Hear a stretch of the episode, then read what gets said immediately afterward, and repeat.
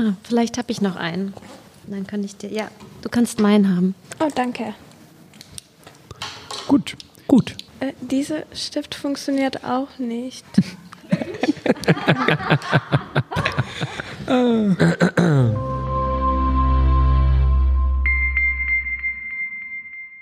Flohgespräche, der Theaterpodcast. Vom Jungen Ensemble Stuttgart. Pegel dich doch auch mal selber ein. Mache ich nochmal kurz. Also hier ungefähr müsste ich U. Also, ich hatte jetzt am Ende einfach nur noch im Kopf 20 Sekunden, 20 Sekunden, was soll ich in 20 Sekunden denken? Und da kam gar nichts. Also wenn es jetzt hier nicht bald losgeht, fallen mir die Augen zu. Mr. DJ? Die innere Stimme. Am Abend, spätestens wenn das Licht gelöscht ist, Internet und Handy ausgeschaltet sind und die Musik verklungen, dann ist sie nicht mehr zu überhören. Ob wir sie nun als innere Stimmen kennen, als alter Ego, Gewissen oder Teufel im Ohr. In der Regel ist es ein Querulant, der noch dazu genau weiß, was man hätte tun oder sagen sollen, aber in dem Moment, wo man den entsprechenden Rat gebraut hätte, natürlich nicht zu hören war. Gerade am Beginn der Pubertät viele junge Menschen nicht nur die Umwelt, sondern auch sich selbst mit neuen, überaus kritischen Augen betrachten, kann es echt anstrengend werden mit diesem Quellgeist. In dem Stück Die innere Stimme geht es um die Auseinandersetzung mit seiner eigenen inneren Stimme, um die Definition, was ist erstmal eine innere Stimme und darum, wie kann eine innere Stimme aussehen, ohne dass es auch eine Stimme sein muss. Und die Premiere ist? Am 19. Februar um 17 Uhr. Am Anfang eines Gesprächs ist immer gut zu wissen, mit wem man spricht. Deswegen machen wir eine kurze Vorstellungsrunde. Und vielleicht darf ich dich, Faris, bitten, anzufangen. Ich bin Faris Yüzbaşıoğlu und ich bin Schauspieler im Jungen Ensemble Stuttgart. Ich arbeite gerade an einem Stück, das heißt Die innere Stimme. Ich bin Friedel, also Friederike Hense ist mein offizieller Name, aber am liebsten werde ich Friedel genannt und ich arbeite am Yes seit September als Theaterpädagogin und darf jetzt gerade auch die Produktion sozusagen als Theaterpädagogin mitbetreuen und bin da mit bei den Proben, habe aber auch schon mit einer Probenklasse zusammen im Vorher für ein paar Tage recherchiert zu dem Thema.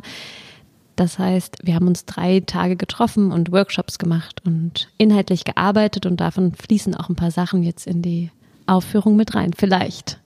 Aber eigentlich schon. Bestimmt. Ja, ich bin der Busso, Burkhard Schrader. Ich spiele im Seniorenspielclub hier im Yes. Mm, hallo, ich bin Ezgi Aksener. Ich bin 16 Jahre alt. Ich bin Schülerin und ich gehe in die Schule. Ich bin Max, 13 Jahre alt und ich bin auch ein Schüler.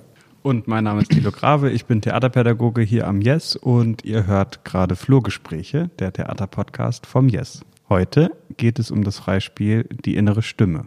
Und damit wir alle auch auf dem gleichen Stand sind, könnt ihr vielleicht so ein bisschen berichten. Der Ausgangspunkt ist tatsächlich ein wissenschaftliches Schreiben, was ich vor einigen Jahren mal zwischen die Finger bekommen habe. Da ging es darum, dass einige Menschen keine innere Stimme anscheinend haben. Eine innere Stimme, die Sachen kommentiert oder die Gedanken verbalisiert. Dann fand ich das sehr, sehr spannend, weil ich kann mit dem Begriff innere Stimme ziemlich viel anfangen und musste auch sehr viel lernen, damit umzugehen.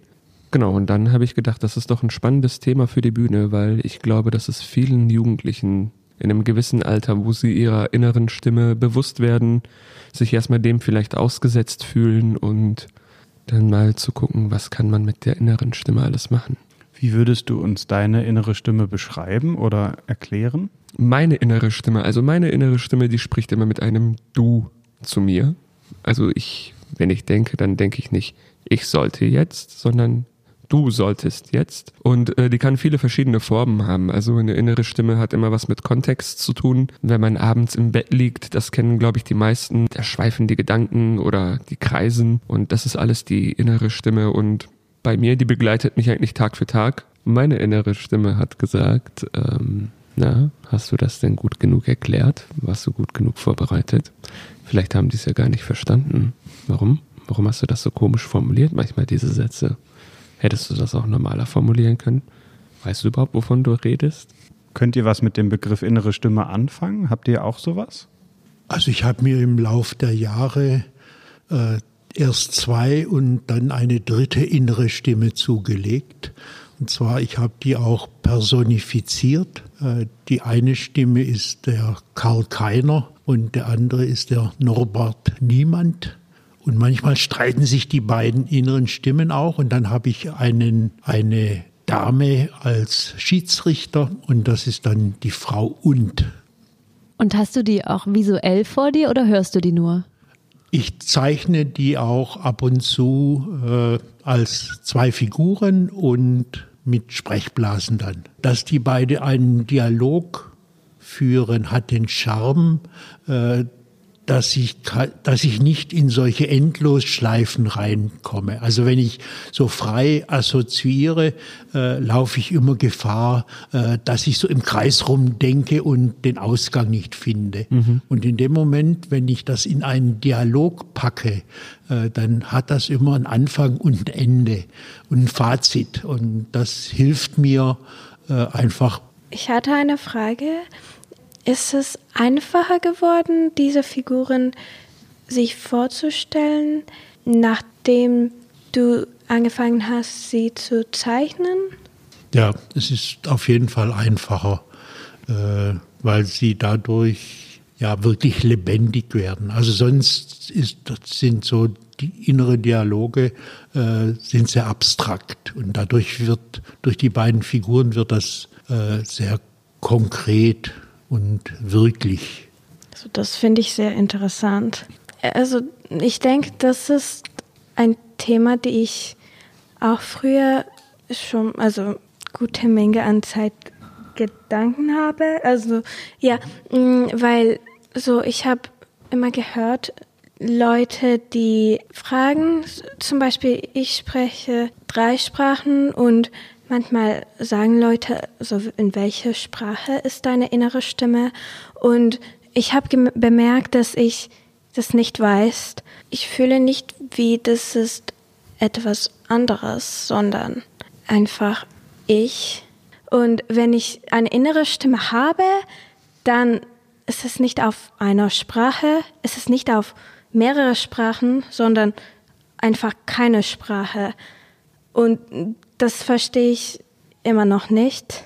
Würde gerne verstehen, aber kann ich nicht. Ja, das ist was sehr Spannendes, was du sagst, weil dieses Verarbeiten von Erlebnissen, so wie das bei mir zum Beispiel mit einer inneren Stimme ist, die Sachen kommentiert oder Revue passieren lässt oder retrospektiv drauf guckt. Ähm, andere Menschen haben zum Beispiel eher Bilder im Kopf, dass sich so Bilder abspielen. Andere nennen es Bauchgefühl. Ähm, wiederum andere nehmen es eher wie so ein ein Videospielsequenz war, wie so ein Kopfkino, wo man dann abschweift in dem Gedanken. Also das muss nicht immer verbal sein, aber das, was passiert in dem Moment, dieses Reflektieren von dem eigenen Selbst in Situationen.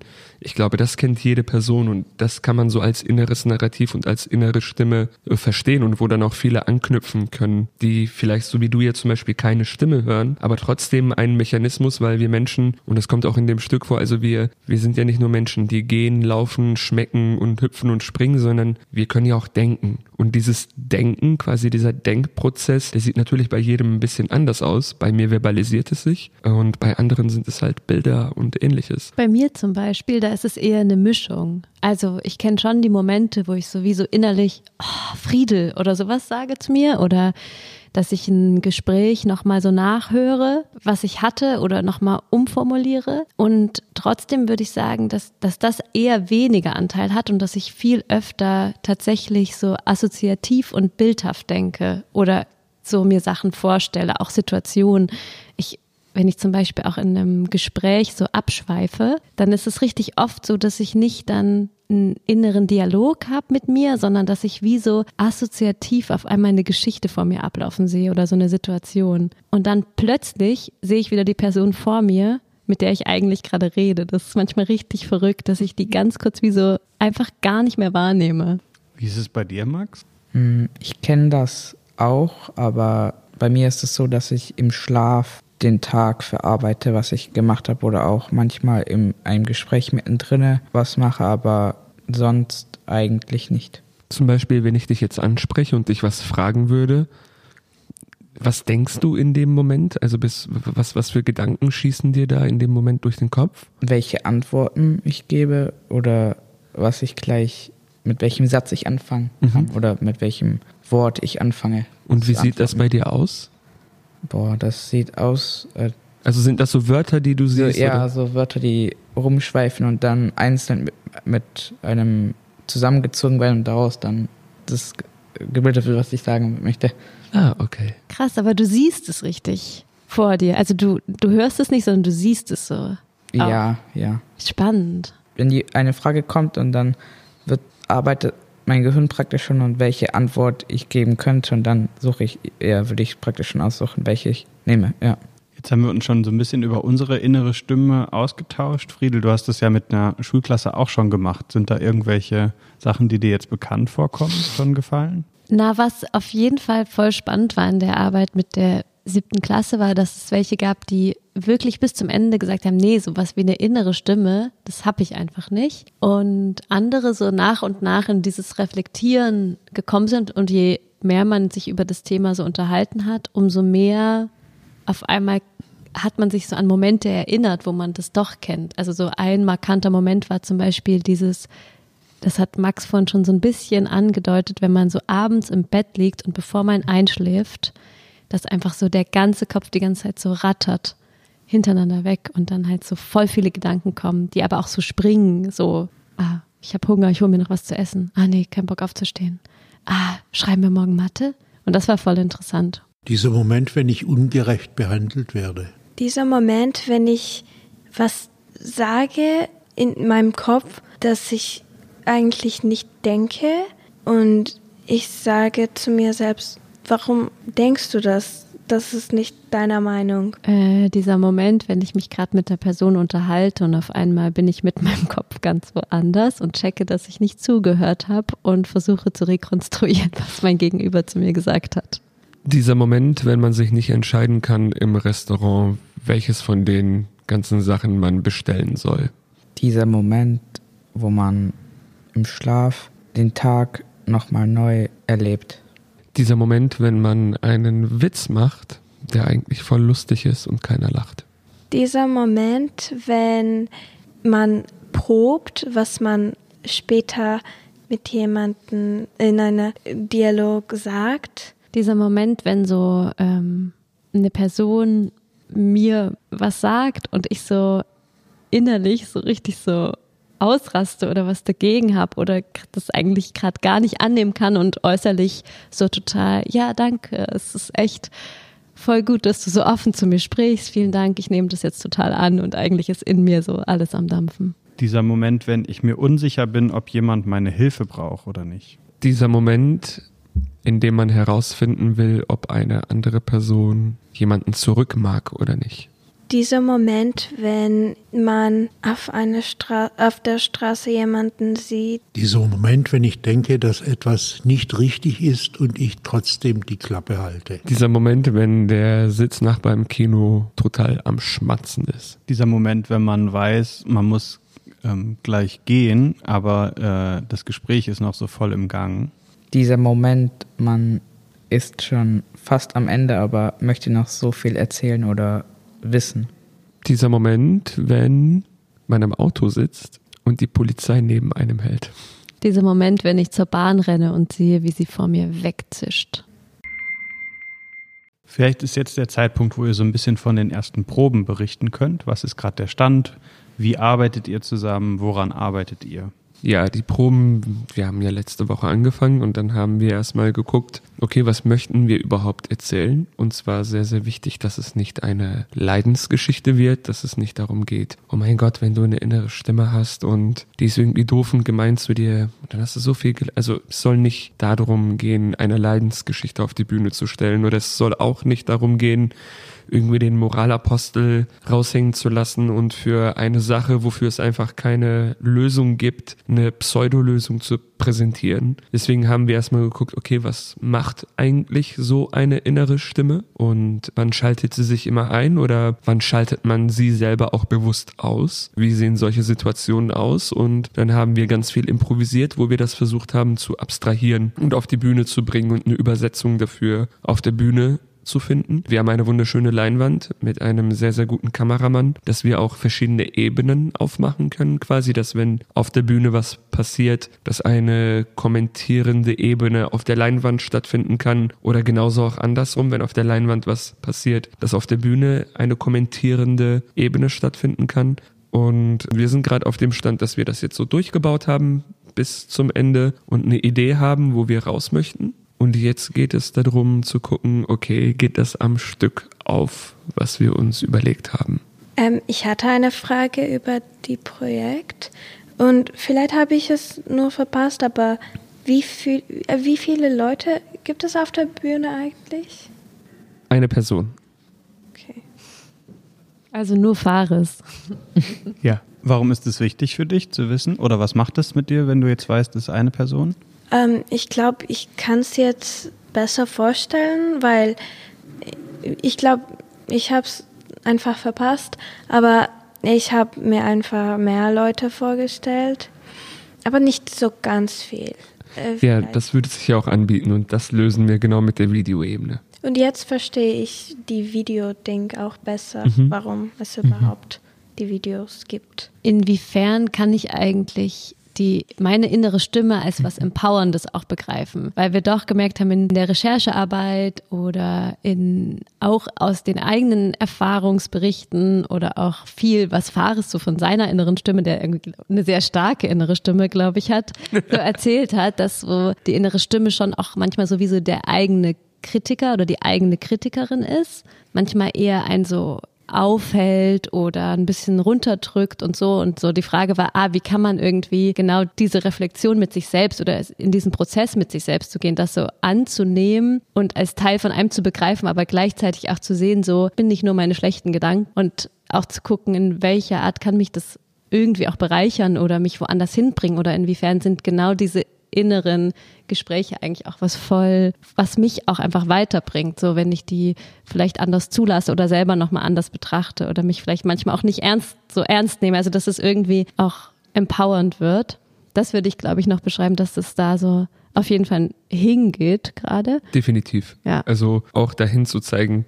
Ich finde das immer sehr, sehr problematisch, wenn ich, ich kann ja nur von mir selber reden, durchs Leben stampfe und immer das Gefühl habe, irgendetwas anderem ausgesetzt zu sein, wo ich keine Kontrolle drüber habe, was mich so handeln lässt, wie ich handle oder nicht handeln lässt oder was auch immer. Und dann fehlt mir da immer so ein bisschen der eigene Wille.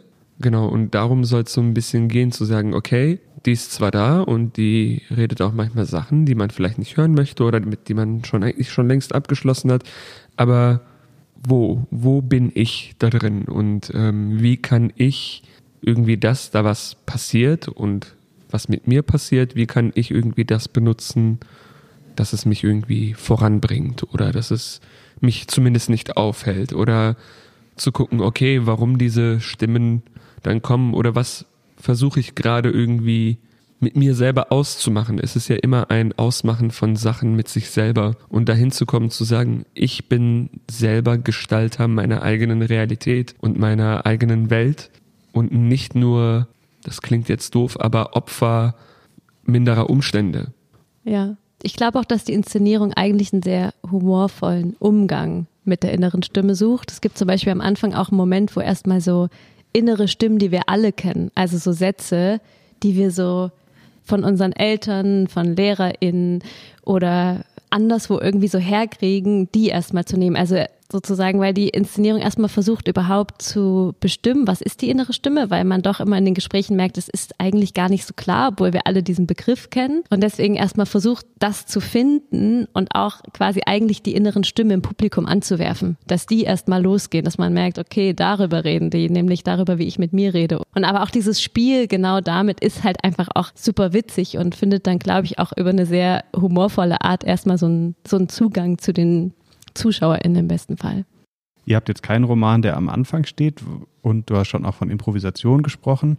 Aber was sind so die konkreten Sachen? Wie muss ich mir das vorstellen, wenn ich bei der Probe dabei wäre? Woran arbeitet ihr gerade? Wie arbeitet ihr? Wir überlegen uns erstmal, okay, was ist die innere Stimme und in welcher Situation schaltet sie sich ein? Dann improvisiere ich meistens zu dieser Situation, versuche dabei Video oder Loopstation oder was auch immer als Hilfe zu nehmen und dann entsteht meistens was. Und genau das Problem ist ja immer, wie wir das jetzt hier in unserem Kreis sehen, jeder kennt zwar dieses Prinzip von innere Stimme, aber bei jedem ist es irgendwie doch ein bisschen anders, weil jeder Mensch funktioniert irgendwie ein bisschen anders und ganz viel danach zu suchen, obwohl das bei jedem unterschiedlich funktioniert, wo sind die Gemeinsamkeiten, wo können wir auf der Bühne und das Publikum gemeinsam an Sachen anknüpfen. Und das hat ganz viel mit äh, Formulieren zu tun. Ich improvisiere sehr viel Text und dann wird das irgendwie so ein bisschen transkribiert von unserer Dramaturgie und von unserer Assistenz. Und dann gucken wir, okay, das und das wurde da gesagt, wer kann damit alles was anfangen oder wie kann man es vielleicht umschreiben, um mehr Leute damit ins Boot zu holen und damit es nicht so eine Sache wird von drei Leute verstehen mich im Publikum und 40 Leute sagen, hä? Was ist das denn? Wir haben Beispielsituationen auf der Bühne, wo es darum geht, wo die innere Stimme sich einschaltet nach dem ersten Date oder vor dem ersten Date oder wenn man gerade mal eine Klassenarbeit verhauen hat oder kurz vor einem Referat steht. Und natürlich ist das, was bei mir abgeht, total persönlich und total individuell. Und da aber zu gucken, okay, was kennen wir alle? Welche Gedankengänge kennen wir gemeinsam und wie kriegen wir das, was wir gemeinsam kennen, in diese Geschichte dann rein, wo dann die Stimme interveniert oder auch nicht. Genau, vielleicht muss man noch einmal für den Kontext sagen, das Team ist ja noch sozusagen ein bisschen größer. Du hast gerade schon gesagt, wir haben noch einen Dramaturgen, den Christian dabei, eine Regieassistenz, das ist Denise und einen Regisseur, den Manuel. Und nicht zu vergessen Adrian, unser Videokünstler. Genau. Und in diesem Team gibt es halt, glaube ich, verschiedene Aufgaben auch, die so zusammenkommen. Aber was am Anfang auch ganz, ganz viel passiert ist, dass wir uns erstmal ausgetauscht haben. Also wir haben super lang über unsere eigenen inneren Stimmen gesprochen. Wir hatten auch vor den Probenbeginn schon so Zoom-Treffen, wo wir ganz viel über die Konzeption gesprochen haben. Genau, und, und jede Szene ist wie so, wie so ein Versuch, so jetzt eine Sache da rauszunehmen, ein Thema oder mal ist es eine Situation und mal ist es eher so ein Abarbeiten an dem Begriff nochmal oder so. Es gibt da sehr wieder, also es ist wie so immer wieder einen Zugang zu finden zu diesem Thema und irgendwie auch in dieser Vielseitigkeit das irgendwie zu kriegen. Wir haben die Texte erstellt und jetzt gucken wir, wo kriegen wir das runtergebrochen auf den Nenner, wo jeder und jede sich irgendwie angesprochen fühlt oder zumindest das Gefühl hat, ah, das kenne ich irgendwo her. Ja. Gut, gut. Okay, dann erstmal vielen Dank für das Gespräch und bis bald. Vielen Dank dir. Bis bald, Rian. Ich freue mich auf alle Fälle sehr auf die Aufführung. Abonniert unseren Kanal. Ich weiß nicht, klickt man da nicht schon weg immer? Doch, das müssen, wir- müssen wir schon sagen. Muss man das sagen? Muss schon sagen, ja. Das war Flurgespräche. der Theaterpodcast vom Jungen Ensemble Stuttgart. Die neue Folge entdeckt ihr wie immer auf unserer Website und überall da, wo es Podcasts gibt. www.yes-ist